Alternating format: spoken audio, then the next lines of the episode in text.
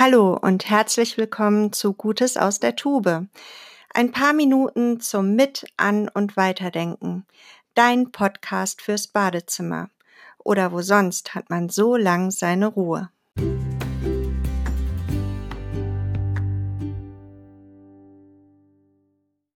Die besten Tanten sind die, die Schokolade mitbringen. Das fand zumindest Tom. Und heute war es wieder soweit. Tante Simone kam zu Besuch und schon in der Tür drückte sie ihm strahlend eine Tafel Lieblingsschokolade in die Hand und einen fetten feuchten Kuss auf die Wange. Zu dumm, dass Mama die Sache beobachtet hatte, und sofort spulte sie auch schon ihren typischen Text ab. Tommy, das teilst du ja schön mit dem Ole, ne? Mist, dachte Tom. Aber was soll man machen?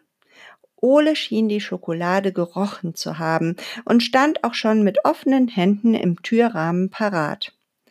Widerwillig brach Tom die Tafel in zwei Hälften. So ganz war es ihm nicht gelungen.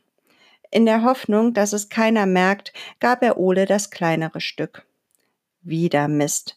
Mama hatte es gesehen. Tommy, du weißt doch, man gibt dem anderen immer die bessere Hälfte. Doch da hatte Tom die zündende Idee. Er drückte Ole beide Hälften in die Hand und strahlte seinen Bruder an. Na, Ole, du teilst doch bestimmt gerne mit mir, hm? Das mit dem Teilen ist ja oft gar nicht so leicht. Vor allem, wenn wir etwas nicht im Überfluss besitzen. Trotzdem liegt gerade auf dem Teilen, dem freiwilligen Loslassen vom Besitz ein großer Segen. In der Bibel heißt es, jeder soll so viel geben, wie er sich in seinem Herzen vorgenommen hat. Es soll ihm nicht leid tun, und er soll es auch nicht nur geben, weil er sich dazu gezwungen fühlt. Gott liebt fröhliche Geber. Er hat die Macht, euch so reich zu beschenken, dass ihr nicht nur jederzeit genug habt für euch selbst, sondern auch noch anderen reichlich Gutes tun könnt. Jemand hatte sich mal in seinem Herzen vorgenommen, mir etwas Gutes zu tun und hat mir völlig unverhofft ein Päckchen mit ganz verschiedenen handgemachten, super leckeren Pralinen aus einem holländischen Schokoladenladen geschenkt.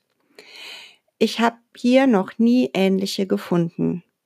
Das war toll und besonders lecker und hat mich inspiriert, etwas Ähnliches zu tun. Immer mal wieder. In den USA ist heute der Tag der Praline. Die beste Gelegenheit also, Schokolade zu kaufen. Ein Stück für mich und ein größeres für, das verrate ich nicht.